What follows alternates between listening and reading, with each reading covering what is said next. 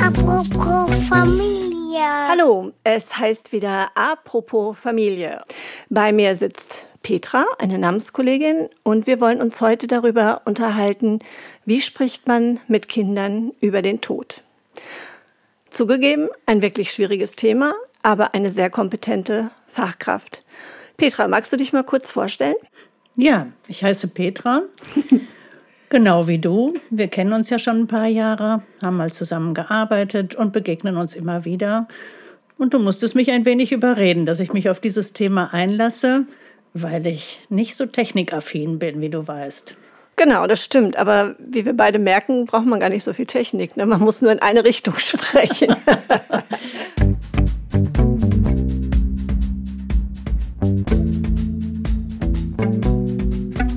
Ja, ich habe dich angesprochen, Petra, weil das Thema Tod ähm, meistens Eltern nochmal vor ganz große Herausforderungen stellt.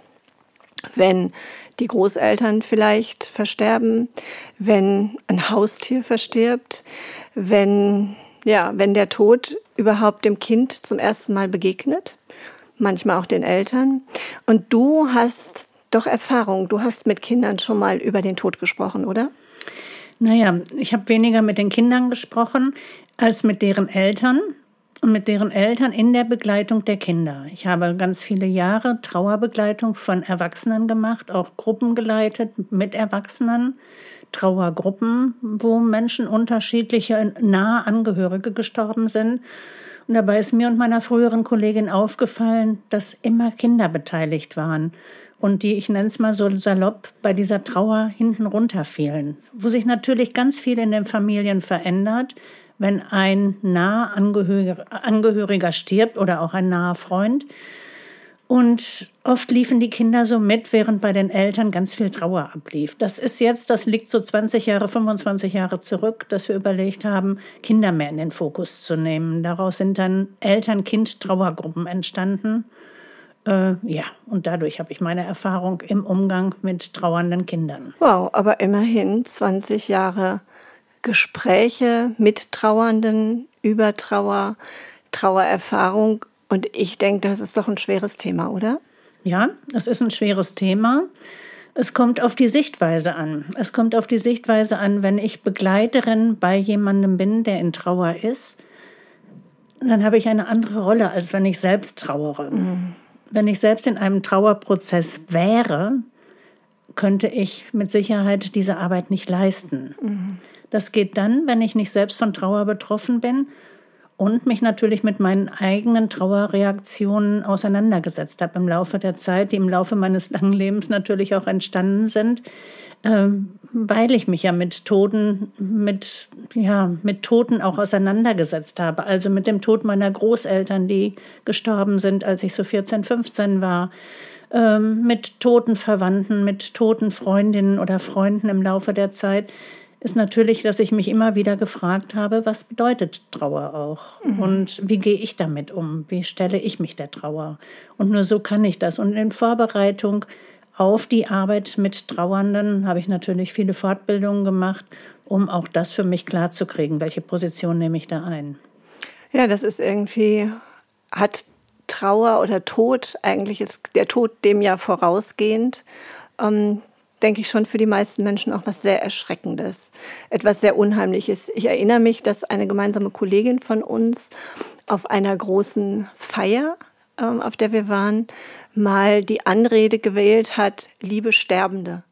Und da habe ich gedacht, wow, da kriege ich richtig so eine Gänsehaut, weil sie sagte, naja, das ist das, was uns alle eint.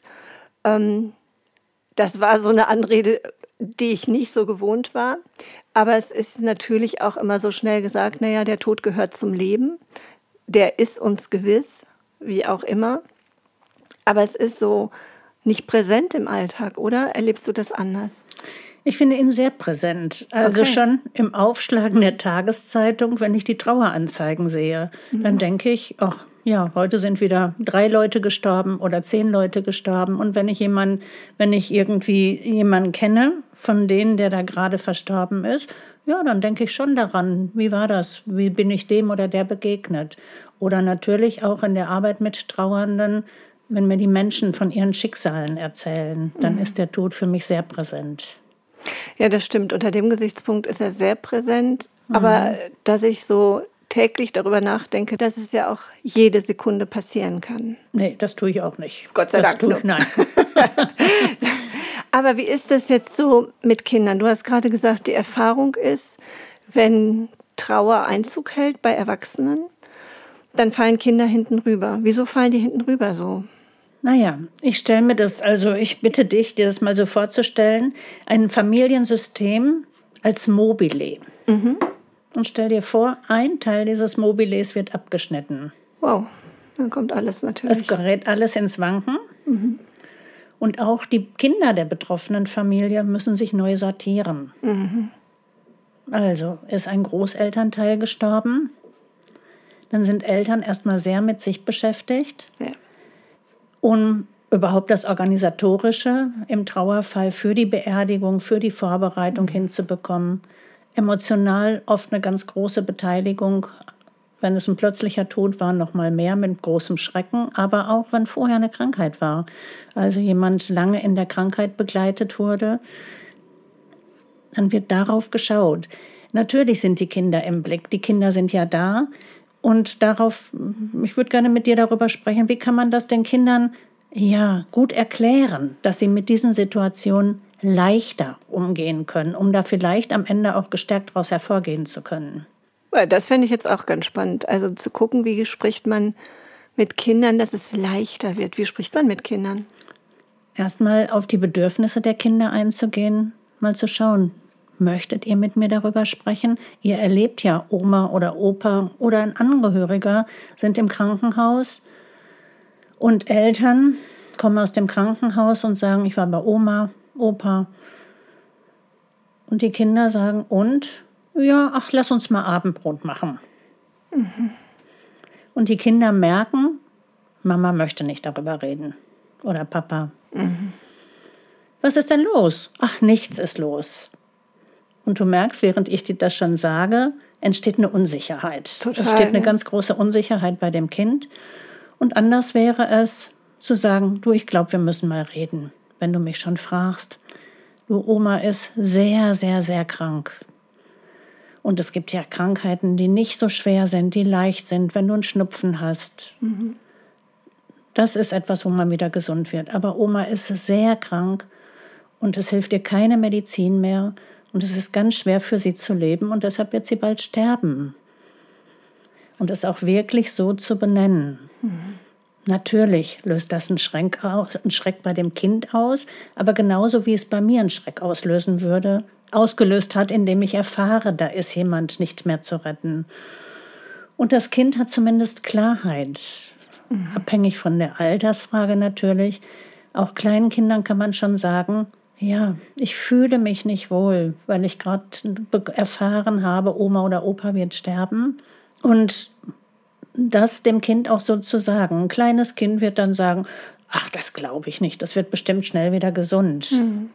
Weil kleine Kinder, also im, Grund, im, Vor, also im Vorschulalter, noch gar nicht mit der Dimension Tod umgehen können. Das ist etwas, was Kinder da noch gar nicht verstehen können, dass das etwas Endgültiges ist. Angenommen, diese Oma ist jeden Mittwoch präsent gewesen und hat das Kind aus der Kita abgeholt und hat den Nachmittag mit dem Kind verbracht. Auch wenn es dann zur Beerdigung gegangen ist, wird wieder fragen, und wann kommt Oma wieder? Weil es ja erlebt hat, Oma ist verlässlich jeden Mittwoch gekommen. Ne? Genau wie andere, also wir fahren in Urlaub oder andere Leute fahren in Urlaub und wir kommen verlässlich wieder. Morgens bringen wir ein Kind in die Kita, wird ein Kind in die Kita gebracht und das wird verlässlich wieder abgeholt. Und das muss ein Kind langsam erst begreifen lernen, dass das so nicht ist. Ein älteres Kind, ein Schulkind, versteht es schon etwas eher, setzt sich aber eher sachlich damit auseinander, kann die Emotionalität da noch nicht im wirklichen Umfang verstehen. Das wird traurig sein, dass, das, dass die Großmutter nicht mehr da ist, dass die Oma nicht mehr da ist und dass die auch nicht wiederkommt. Aber es wird ganz viel fragen, warum war das so, dass Oma sterben musste? Und da ist es auch gut, wie ich vorhin schon sagte, zum, es zu benennen. Das war, die war so schwer krank. Ich habe gerade schon gedacht, als du damit angefangen hast, was ja so tröstlich für ein Kind ist, dieses, ja, es gibt viele Krankheiten, da wird man wieder gesund. Mhm. Damit hast du ja angefangen irgendwie. Ja. Und das fand ich schon mal irgendwie so erleichternd für ein Kind, das vielleicht auch an irgendwas mal erkrankt. Man stirbt nicht an jeder Krankheit, sondern mhm. ne, da kommen vielleicht mehrere Sachen zusammen. Mhm. Und ähm, das kann ich auch ein bisschen teilen, was du so erzählst. Das ist so meine Erfahrung mit Kindern auch, mit kleinen Kindern, mit Vorschulkindern, dass die erstmal neugierig sind auf Tod was ist das eigentlich auch? Also im Sinne von, wie du gerade gesagt hast, das ist nicht so schlimm, die kommt bestimmt wieder. Das ist so, das hat noch nicht so eine Riesendimension, sondern das mhm. hört sich erstmal so ein bisschen an wie, hoppla, was ist das? Mhm. So. Und dann mit Schulkindern sicherlich nochmal ganz anders, mhm. die ja auch schon vielleicht erlebt haben, dass ein Tier mal gestorben ist. Genau, dass ein Tier gestorben ist oder dass sie schon davon gehört haben, dass Menschen auch sterben. Genau. Ja. Ja. Aber glaube ich in der Regel doch mit dem Entsetzen der Erwachsenen, oder? Also ich überlege mir gerade, was ist für so ein Kind schlimmer, dieses Gespräch darüber oder dass Mama so weint, dass Papa so traurig ist, dass das Kind gar nichts machen kann, damit das wieder weggeht. Mhm. Und das war der Grund, dass ich mich mit meiner früheren Kollegin sehr damit auseinandergesetzt habe. Ähm, wie ist das mit der Trauer der Kinder? Wie können die da Berücksichtigung finden, um da auch gehört zu werden? Also ganz wichtig ist, dass Kinder feste Rituale behalten in dieser mhm. Zeit der Trauer. In der Zeit der Trauer, dass sich möglichst wenig noch an Äußerlichkeiten ändert. Okay. Also, dass so, wenn es früher zu Bett Rituale gegeben hat, dass die auch möglichst weiter eingehalten werden. Mhm. Dass, es, dass sie auch gesagt bekommen, ja, ich bin auch ganz traurig. Wenn du mit mir darüber reden möchtest, dann komm. Und wir reden darüber. Also ganz viel Körperkontakt, auch insbesondere bei kleineren Kindern. Und erstmal zu kuscheln und zu sagen, jetzt sind wir gemeinsam traurig. Mhm. Aber dann auch wieder die andere Seite haben und jetzt gehen wir raus und spielen Fußball oder spielen im Sandkasten oder machen und gehen Eis essen. Also, dass die Trauer nicht zu lange Raum einnimmt. Bei kleineren Kindern und auch bei Grundschulkindern ist es eher noch so, dass die Kinder, da gibt es so einen Satz, dass die Kinder in Pfützen von Trauer springen. Das heißt, die sagen, ich bin so traurig, weil Oma gestorben ist. Und zwei Minuten später sind die schon wieder voll in ihrem Element und im Spiel. Und wir Erwachsenen im Gegensatz dazu versinken in einem Meer, Meer mit zwei E, mhm. sprich Ozean von Trauer. Also okay. bei manchen lässt sich die Trauer dann gar nicht stoppen, weil von morgens bis abends Menschen oft damit so beschäftigt sind, ja, und zu denken, wie soll mein Leben jetzt weitergehen, mhm. ohne einen lieben Menschen, der gerade gestorben ist. Ja, und ich, ich dachte gerade, wenn ich jetzt ähm, die bin, die gerade im Ozean ums Überleben kämpft. Mhm. Wie kann ich das mit meinem Kind leisten? Also da ist mir die Pfützenhopserei, ehrlich gestanden, zu viel. Das, ist, das geht ganz vielen Eltern so. Also wir haben jetzt gerade von Oma oder Opa gesprochen, aber angenommen, ein anderer Elternteil stirbt und der überlebende Elternteil ist damit, ja, hat einen Partner, eine Partnerin verloren, muss vielleicht existenziell noch gucken, wie geht es weiter, dann ist das so, dass das wirklich zu viel ist. Und da wird dann ganz oft geraten, dass es eine wichtige Bezugsperson gibt, die für mhm. das Kind da ist, die verlässlich für das Kind da ist und auch mit dem Kind spricht. Das kann eine Freundin, ein Freund sein, eine Onkel, eine Tante, vielleicht also wenn ein Elternteil gestorben ist, die Oma, die dabei sein kann, die oft, die eben noch öfter kommt als vorher oder der Opa und dass die Kinder da verlässliche Ansprechpartner haben. Ganz wichtig ist, also Kindergarten und Schule natürlich zu informieren, wenn sich da was geändert hat, weil das Kind, ich bleibe bei der Pfütze, mhm. immer wieder in diese Pfütze von Trauer springt und dann den anderen natürlich mitteilt, mir geht es gerade nicht gut. Mhm. Dass die anderen wissen, wie sie darauf, dass sie darauf eingehen können. Ein Gesprächsangebot machen. Mhm. Jetzt gibt es vielleicht aber auch Kinder, die sagen, ich will da nicht drüber reden. Mhm. Und das ist gut so. Also das ist auch, im, das ist dann auch erstmal zu akzeptieren, wenn Kinder sagen, ich möchte nicht darüber sprechen, dass dann erstmal keine Angst entsteht, mein Kind will überhaupt nicht darüber reden und dicht machen. Ganz wichtig ist, dass natürlich kleinere und Grundschulkinder im Spiel viel leichter darüber reden können. im Spiel dann nochmal anderen, anderen Zugang bekommen oder auch hm, andere Angebote bekommen, kreative Angebote. Etwas ganz Berührendes habe ich immer wieder so erlebt, dass Kinder Schatzkisten bauen. Mhm. Schatzkisten bauen oder basteln, bauen weniger. Das kann ein einfacher Schuhkarton sein, der mit ganz schönem Papier beklebt wird, der mit Glitter und Glitzer und allem Schönen beklebt wird. Also ganz mit voller Hingabe sind die dann dabei und gestalten das. Und das ist die Erinnerungskiste. Ah. Und die Erinnerungskiste ist so etwas, dass da Schätze drin gesammelt werden dürfen, die mit dem Verstorbenen oder der Verstorbenen in Verbindung stehen. Mhm. Das kann ein Stein sein, den ich vielleicht mal geschenkt bekommen habe. Das kann ein besonderes Bilderbuch sein. Das kann ein Foto sein.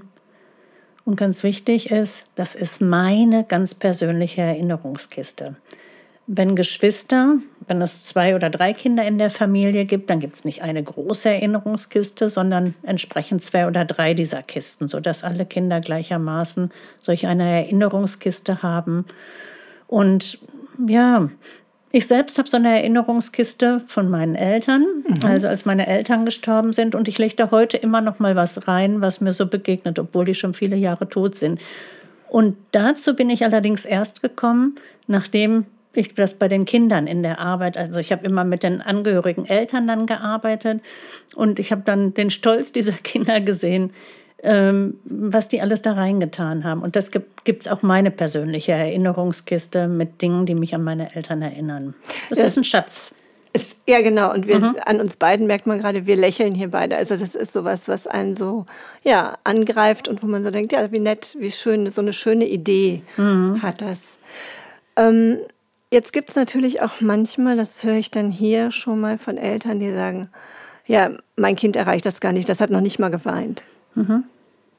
Weinen Kinder immer unbedingt, wenn sie trauern? Nein, das müssen, also das, das passiert natürlich in erster Linie bei älteren Kindern, die dann fassungslos sind, mhm. im ersten Moment fassungslos und reagieren. Aber kleinere Kinder, die können auch zur Tagesordnung übergehen. Also die hören, Oma ist gestorben oder Papa ist gestorben. Oder in einer Trauergruppe war mal eine Mutter, die gesagt hat, hm, Papa ist gestorben und die Mutter hatte keinen Führerschein und der dann gesagt hat, die dann, wo das Kind dann gesagt hat, ja und wer fährt uns jetzt überall hin? ja. Das ist die Trauerreaktion erstmal so ohne emotionale Beteiligung. Mhm. Und bei jüngeren Kindern, die gar nicht so, die merken natürlich, es ist ein naher Angehöriger weg oder fort und kommt auch nicht wieder fangen später an zu trauern, vielleicht mit fünf oder sechs Jahren und fragen dann verstärkt, ah ja, ich hatte eine Oma, das ist meine Oma, erzähl mir mal davon. Sag noch mal, was war das noch? War das deine Mama oder war das Papas Mama? Oder auch wenn der Vater oder die Mutter gestorben ist, dann fangen die an zu begreifen, was das heißt, dass Vater oder Mutter gestorben sind. Also das heißt, es kann eine sehr lange Zeit geben, wo das dann erst wieder aufgearbeitet wird? Wo dann wo das Kind begreifen lernt, ja, es ist ja jemand gestorben, mir wird das immer mal wieder gesagt. Also es ist auch wichtig dann, das wirklich mit dem, ja, zu sagen, dein Papa ist tot, der ist gestorben, deine Mama ist tot, die ist gestorben. Ich merke gerade, du benutzt auch genau diese Worte und nicht, die sind auf eine lange Reise gegangen oder die haben sich auf den Weg gemacht mhm. oder die sind jetzt im Himmel. Mhm. Was hält, also das sind ja alles so Sachen, die Erwachsene versuchen, ähm, für Kinder so darzustellen. Das ist so im Schonprogramm den Kindern etwas zu sagen. Aber alleine zu sagen, ähm, die sind auf eine lange Reise gegangen, von einer langen Reise und wenn sie noch so lange ist, kommt man wieder. Das mhm. kennen Kinder. Mhm. Ne? Die kennen eine kurze Reise, die kennen eine lange Reise, aber die Menschen kommen in der Regel ja wieder. Die sind sanft entschlafen. Ja, die sind sanft entschlafen, dann schlafen die, dann werden die auch wieder wach. Das sind Begrifflichkeiten, mit denen Kinder erstmal nicht umgehen können. Ich weiß, dass ich als Kind immer totale Angst davor hatte, dieses, die sind eingeschlafen. Mhm. Wo ich mir gedacht habe, oh Gott, wenn ich jetzt einschlafe, dann sterbe ich, dann, dann wache ich nicht wieder auf. Dann wache also das, ich morgen früh nicht wieder auf. Genau. genau. Das habe ich ganz oft gedacht als Kind. Bei Und das Begriff. denken Kinder auch. Also das denken Kinder bei solchen Begriffen. Mit Sterben, diesen Begriff werden sie zunehmend begreifen lernen. Mit dem mit zunehmendem Alter, was das bedeutet, dass das etwas Endgültiges ist. Also das heißt, man darf gar nicht verwundert sein, wenn tatsächlich nach einer Zeit, also auch nach vielen Monaten oder vielleicht auch nach einem Jahr, das Thema nochmal sehr präsent wird. Genau. Also, und dann präsent sein, selbst präsent sein und sagen, ich bin bei dir. Ja, was möchtest du wissen? Wenn man es so kann. Mhm. Und man darf auch mit dem Kind zusammen weinen. Man muss nicht stark sein oder vermeintlich stark sein und sagen, also ich weine jetzt nicht, das zeige ich meinem Kind nicht. Das ist im Grunde so, sag ich mal, Härte zu sich gegen sich selbst, sondern man darf mit dem Kind zusammen weinen und auch sagen, ja, du, ich bin auch ganz, ganz traurig. Lernen Kinder von Erwachsenen, wie Trauer geht? Ich denke schon.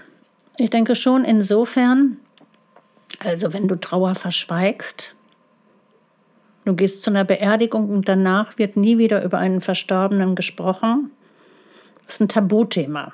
Es mhm. fühlt sich schon ganz kalt an. Ja.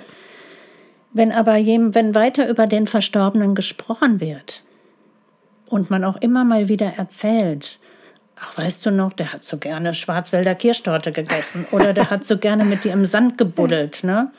Oder nur Oma konnte diese tollen Klöße machen, dann bleiben die Menschen in Erinnerung, dann bleiben die viel mehr in Erinnerung und das ist das, was ich gerne bezeichne mit dem, die behalten einen Platz im Herzen. Mhm die behalten einen Platz im Herzen, im Inneren. Und das ist der Schatz, also auch zu sagen, sich immer wieder zu überlegen, ja, was, was weiß ich denn noch von dem? Mhm.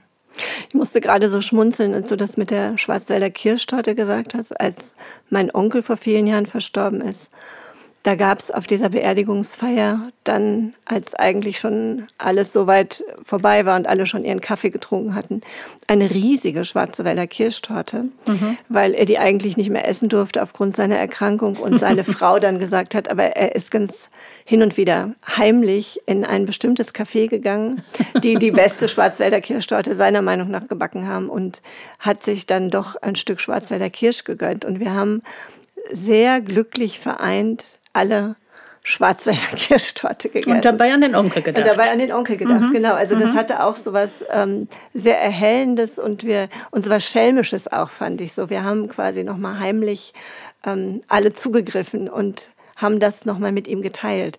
Also das hatte auch so was Tröstliches. Ja. Und das dachte ich gerade so auch bei dem über jemanden sprechen, seine Rituale ruhig ein Stück ja noch zelebrieren aber wie weit denn, frage ich mich gleichzeitig auch. Also wie weit darf der verstorbene Mensch immer noch Einzug halten? Also ich denke jetzt mal an so ein Extrem, wir decken noch jeden Abend für denjenigen den Tisch mit. Also wenn das vielleicht zwei, drei Wochen oder auch vier passiert, dann denke ich, dann ist das für ein Kind auch nachvollziehbar. Aber es kann doch sein, dass anstelle des Tisches, also dass ein Gedeck mit da steht, dass ein Foto des Verstorbenen mit auf dem Tisch steht. Mhm. Dass sich so etwas verändert und zu sagen, er kann ja hier sowieso den Teller und die Gabel und den Löffel nicht mehr benutzen, aber dafür ist ein Foto und wir lächeln einmal dahin und dann ist er so bei uns auf diese Art und Weise. Mhm. Das könnte ja so gehen, zum mhm. Beispiel. Also das heißt schon nach einer Zeit auch gucken, dass dieser Abschied, der da ist, auch erlebbar wird. Dass der Abschied erlebbar wird, also zu denken, ich stelle jetzt ein Gedeck dahin, ist so was ähnliches wie der ist auf eine Reise gegangen. Lässt mhm. kleinere Kinder natürlich glauben, na, der wird doch gleich noch zur Tür reinkommen. Vielleicht haben die mich nur veräppelt. Mhm.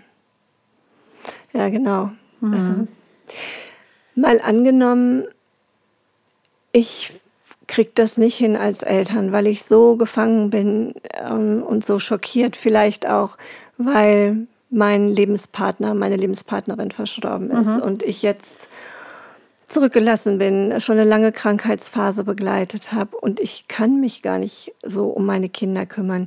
Gibt es Hilfe? Also ganz wichtig, im näheren Umfeld der Kinder zu gucken, was ich vorhin schon sagte. Verwandte, Bekannte, mhm. Freunde. Aber es gibt natürlich auch Beratungsstellen, die sich auch hier in Soest, also die Beratungsstätte der Diakonie hat eine Kindergruppe für trauernde Kinder mhm. mit Eltern. Da habe ich früher selbst mit drin gearbeitet. Und da finden Kinder Begleitung. Da gibt es auch eine Kindertrauerbegleiterin, wo Kinder Gespräche führen. Mit mhm. Alters, natürlich altersentsprechend. Das sind Einzelgespräche, manchmal auch mit, den, mit einem Elternteil zusammen, aber in der Regel Einzelgespräche.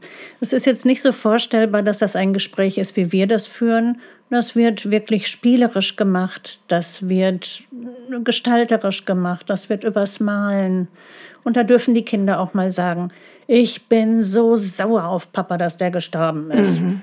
Wenn man das nämlich Mama sagt, dann wird die ganz traurig. Ja. Und ich möchte Mama ja nicht traurig machen. Aber ich bin manchmal auch ganz schön sauer darüber. Mhm, genau. Das ist ja auch ein Gefühl, was da mit hinkommt. Ne? Also Trauer und Wut, finde ich, hat ja auch ganz viel miteinander zu tun. Ja. Und das ist auch, auch das gehört dazu, dass Kinder auch ganz, ganz wütend sind. Mhm. Ne? Dass also jemand gegangen ist, also jetzt sage ich auch gegangen, also dass jemand gestorben ist, dass der auf einmal nicht mehr da ist mhm. und aus dem nicht mehr lebt. Ne? Mhm. Naja, wir beide können ja im Gespräch dieses Gegangen auch schon anders interpretieren, aber so ein mhm. Kind nimmt einen ja noch wörtlich. Genau. Also das hat ja noch nicht die Vielzahl von Interpretationsmöglichkeiten, die wir so haben.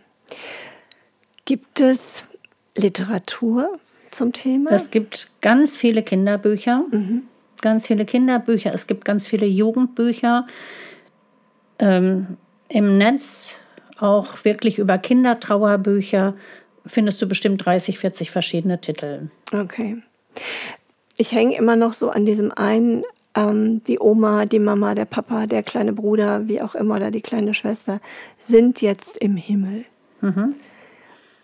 Ich habe mich als Kind mit diesem Begriff, die sind jetzt im Himmel, immer ganz schwer getan, weil ich zum einen immer gar nicht wusste, wo die da sein können. So, wo, wo ist man, wenn man im Himmel ist? Weil ich hatte immer die Idee, da fällt man doch sowieso runter. Also wo kann man sich da verankern? So, ja, das war für mich immer, und ich weiß, dass meine Oma den Begriff verwendet hat und die Seele fährt in den Himmel auf. Mhm. Und dann habe ich immer gedacht, okay, dann müssen die sich ja spalten. Und das fand ich auch so eine komische Vorstellung, dass ich, dass die Seele so weggeht aus dem Körper und sich spaltet und nach oben fliegt und der Rest wird vergraben. So, das fand ich ganz komisch. So, was sagt man Kindern? Wo sind diese Menschen, die nicht mehr da sind? Mhm. Und das ist, das ist eine gute Frage insofern, als dass die jeder nur für sich selbst beantworten kann. Ob ich, ob jeder so sagen kann, der ist jetzt im Himmel oder die ist jetzt im Himmel. Das muss jeder für sich selbst prüfen. Kann ich das? Bin ich gläubig? Glaube ich an die Auferstehung oder glaube ich da nicht dran? Bin ich überhaupt nicht gläubig? Kann ich mit der Begrifflichkeit Himmel nichts anfangen? Äh, dann sollte ich das auch nicht sagen. Mhm. Ganz schön ist das, was du sagtest, Körper und Seele, also mit der Seele, die in den Himmel aufsteigt. Dann kann man vielleicht sagen, also wenn der Tote tot ist, wenn jemand gestorben ist, dann bleibt nur noch der Körper, diese Hülle hier. Mhm. Das kann man kleinen Kindern noch nicht sagen, älteren kann man das schon sagen. Und die Seele, die bleibt irgendwie erhalten. Mhm. Der Körper ist gestorben, die Seele, die ist noch da. Mhm. Und die ist immer wieder spürbar, auch dann, wenn wir Ritualarbeit machen, wenn wir an den Verstorbenen oder die Verstorbene denken. Das ist vielleicht so noch mal leichter auch zu sagen. Aber wenn Eltern gläubig sind und sagen, der ist im Himmel, dann kann man das sagen. Vielleicht hat es auch für Kinder was Tröstliches. Ich hatte da was ganz anderes. Okay. Meine Groß, meine Großeltern väterlicherseits sind ganz früh gestorben. Die kannte ich gar nicht. Mein Vater sagte immer, die passen da oben auf auf dich. Und als kleines Kind hatte ich immer das Gefühl, ja, die sind da oben und passen auf auf mich. Also es kann das auch was Tröstliches cool. haben. Ja, genau. ja mhm. das hat was sehr Tröstliches, finde ich. So. Aber das kann jeder nur für sich entscheiden. Sicher ist es ganz hammerhart, Kindern zu sagen, da ist er jetzt eingebuddelt, habe ich schon mitbekommen, dass das jemand gesagt hat, der ist da jetzt eingebuddelt im Sarg, ja, und das Fleisch verwest und dann sind da nur noch Knochen drin. Wow. Das können Kinder sich spannend vorstellen. Grundschulkinder wahrscheinlich, vielleicht auch noch so bis Zwölfjährige. Das hat aber schon so was von Horrorcharakter. Und wenn das eine Bezugsperson zu einem jüngeren Kind sagt, ja, das finde ich wenig sensibel. Also da auch auf die Wortwahl zu achten. Ne? Möchte ich meinem Kind wirklich sagen, dass es diese Vorstellung auch gibt. Also auch, hm, es gibt ja auch Menschen, die verbrannt werden. Mhm. Der überwiegende Teil ja heute der Verstorbenen, die verbrannt werden und dann bleibt hinterher die kleine Urne über. Da auch zu sagen, ja, der Körper arbeitet ja nicht mehr. Das Herz hat aufgehört zu schlagen. Der kann nicht mehr atmen, der kann nicht mehr essen, nicht mehr trinken. Die Organe, auch da wieder altersentsprechend, funktionieren nicht mehr. Deshalb wird der Körper verbrannt. Das hört sich sicher auch sehr hart an, wenn ein Kind sich das auch beginnt vorzustellen. Aber zu sagen, und die Seele bleibt hier, bei Verstorbenen bleibt die Seele hier. Auch das etwas wieder Tröstliches. Mhm. Man muss aber auch das wieder für sich prüfen, vertrete ich das selber. Weil Kinder sofort merken, die macht mir jetzt einen vor, die erzählt mir nur was, um mich zu trösten. Mhm. Wenn ich selbst daran glaube und davon überzeugt bin, dann kann ich Kindern das auch authentisch mitgeben. Jetzt gibt es doch auch Kinder, die in Trauerphasen und vor allen Dingen eben schon, denke ich, mehr die Schulkinder als die Kleinen und die Jugendlichen für ihre Eltern ganz viel Verantwortung übernehmen. Mhm. Also die sich, ähm, die selber ganz viel dafür tun wollen, dass es Mama oder Papa wieder besser geht, die ähm, sich die ganze Bürde sozusagen aufladen, für, ja, den, für das Gute in der Familie zu sorgen. Das gibt es. Das gibt es, dass die es gibt ja zwei Extreme. Mhm. Also neben dem ganzen anderen normalen Verhalten, aber es gibt zwei Extreme, nämlich das eine, dass die genau das versuchen, was du jetzt sagst, dass die versuchen gut zu sein, dass die immer nett zu Mama und Papa sind und dass die versuchen auszugleichen, etwas wieder gut zu machen. Ganz oft, wenn auch ein Geschwisterkind gestorben mhm. ist, ne? weil Eltern dann verständlicherweise natürlich erstmal lange Zeit auch in ihrem Schmerz sehr verhaftet sind. Versuchen etwas gut zu machen, versuchen gut in der Schule zu sein, versuchen zu Hause möglichst unauffällig zu sein, versuchen so wenig wie möglich Mama und Papa zu belasten. Und das andere Extrem ist, dass Kinder extrem auffällig werden, dass die mhm. wütend werden, ne? dass die einfordern. Du hattest, wenn ein Geschwisterkind zum Beispiel gestorben ist, du hattest den viel lieber als mich. Also weil du nur noch an den denkst und nur noch traurig wärst, bist. Und wenn ich gestorben wäre, dann würdest du gar nicht so trauern. Ne? Das war dein Lieblingskind. Also das, das kann auch passieren. Also alle Extreme, die so denkbar sind. Und hört die Trauer irgendwann auf? Ich denke, dass die Trauer ein Leben lang bleibt, mhm. dass die immer wieder aufflackert, dass sie weniger wird, dass sie sich verändert. Mhm. Also ich kann sagen, ich bedauere das heute noch immer und trauere auch darum, dass meine Eltern schon viele Jahre tot sind. Ich denke ganz häufig an meine Großeltern, ganz gerne, also an die, die ich noch lebend kennengelernt habe. Und dann bin ich auch traurig und das ist auch Trauer. Mhm. Aber ich versinke nicht mehr in einem Meer von Trauer. Das ist mehr eine liebevolle Erinnerung. Mhm. Und trotzdem macht sie mich manchmal auch traurig. Mhm. Und das ist bei Kindern natürlich genauso. Ja, das hört sich so ein bisschen an, so zu wissen, da ist der Ozean, aber ich kann jetzt am Ufer stehen. Also ich kann am Rand stehen und mhm. gucken und nicht, ich muss da nicht mehr eintauchen. Mhm. So, aber ich weiß genau, wie es sich angefühlt hat. Ja, was bei Kindern auch noch ist, dass es so geschehen kann, dass die nicht nur bei Kindern, das gibt es auch bei Erwachsenen, dieses Phänomen, es ist gar kein Phänomen, eine Tatsache, dass der Verstorbene oder die Verstorbene idealisiert wird. Mhm. Und dass, wenn ein Elternteil gestorben ist, zum Beispiel gesagt wird, wenn Papa jetzt noch leben würde, dann wäre ich viel besser in Mathe, weil du nämlich Mathe nicht kannst und Papa Mathe viel besser konnte. Oder Mama ist gestorben und Mama war die Sportlerin. Wenn Mama noch leben würde, hätte ich in Sport bestimmt eine Eins, weil die mit mir trainieren würde. Also der Verstorbene, die Verstorbene wird dann idealisiert und dann kann man dem Kind das auch lassen, ja. Das konnte ich besser, ohne selbst darüber gekränkt zu sein. Das ist eine Kunst, das auch wieder hinzukriegen, dass mir ein Kind da etwas mitgibt und ich trotzdem nicht gekränkt bin. Ja, ich denke sowieso, es ist schon auch anspruchsvoll in der Verantwortung für Kinder mit dem Tod verantwortungsvoll umzugehen. Also das ist schon echt eine Aufgabe. Wenn es plötzlich kommt, ist es eine Riesenaufgabe. Und wenn der Tod sich so angeschlichen hat durch lange Krankheit und durch viel Versorgung und viel schon Einschränkung des Lebens, dann ist das ja nochmal ähm, ein großer Punkt, wo man denkt, okay, das ist schon alles nicht so einfach. Ja, wenn eine lange Krankheit da war, dann kann es ja auch passieren, habe ich ein paar Mal erlebt, dass auch Schuldgefühle zum Beispiel dazukommen. Mhm. Dass jemand sich, auch ein Kind sich ganz schuldig fühlt. Mama fährt jetzt immer zu meinem Bruder oder zu Papa ins Krankenhaus, hat gar keine Zeit mehr für mich. Und ich darf da gar nicht mit hin, vielleicht weil jetzt gerade Corona war oder auch immer. Mhm. Und dann denke ich vielleicht als Kind, ach, wenn der doch nur sterben würde, ohne die Dimension des Sterbens ganz begreifen zu können. Und dann kriegt das Kind hinterher große Schuldgefühle. Der ist bestimmt nur gestorben, weil ich ihm das gewünscht habe. Mhm. Und da dem Kind auch das zu nehmen. Keiner stirbt nur durch, stirbt nur dadurch durch die Gedanken des mhm. anderen. Ne? Mhm. Das Kind da auch zu beruhigen und zu sagen, nein, du hast daran gar keine Schuld, das hat mit dir nichts zu tun. Und dass du traurig warst, dass ich nicht da war, das kann ich gut verstehen. Ja, es bleibt das gute Gespräch, die richtigen Worte zur richtigen Zeit. Ich gucke jetzt bei uns ein bisschen auf die Uhr. Die Zeit ist vergangen wie im Flug und es war gar nicht so schlimm, oder? Es war gar nicht so schlimm. Aber es war ein sehr ernsthaftes ja. Thema.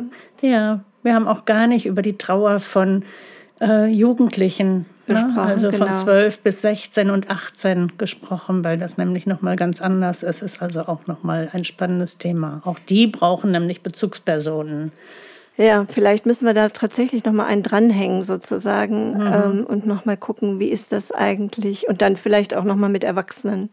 Also wie, ja, wie gehen Erwachsene damit um und wie erholen sie sich wieder von der Trauer, ist ja auch so eine Frage, ist ja auch so ein Kraftakt immer mhm. wieder. Ja, ich danke dir sehr. Ich danke dir sehr für deine guten Antworten. Ich danke dir für deinen Erfahrungsschatz, den du hier eingebracht hast. Ich hoffe, es war für alle, die uns zugehört haben, lebendig. Ihr habt ein bisschen was mitgenommen.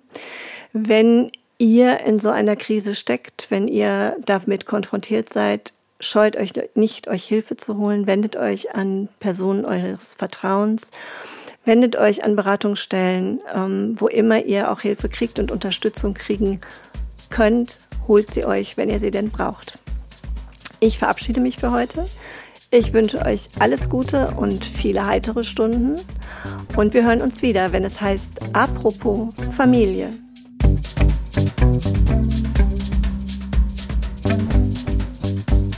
Apropos Familie.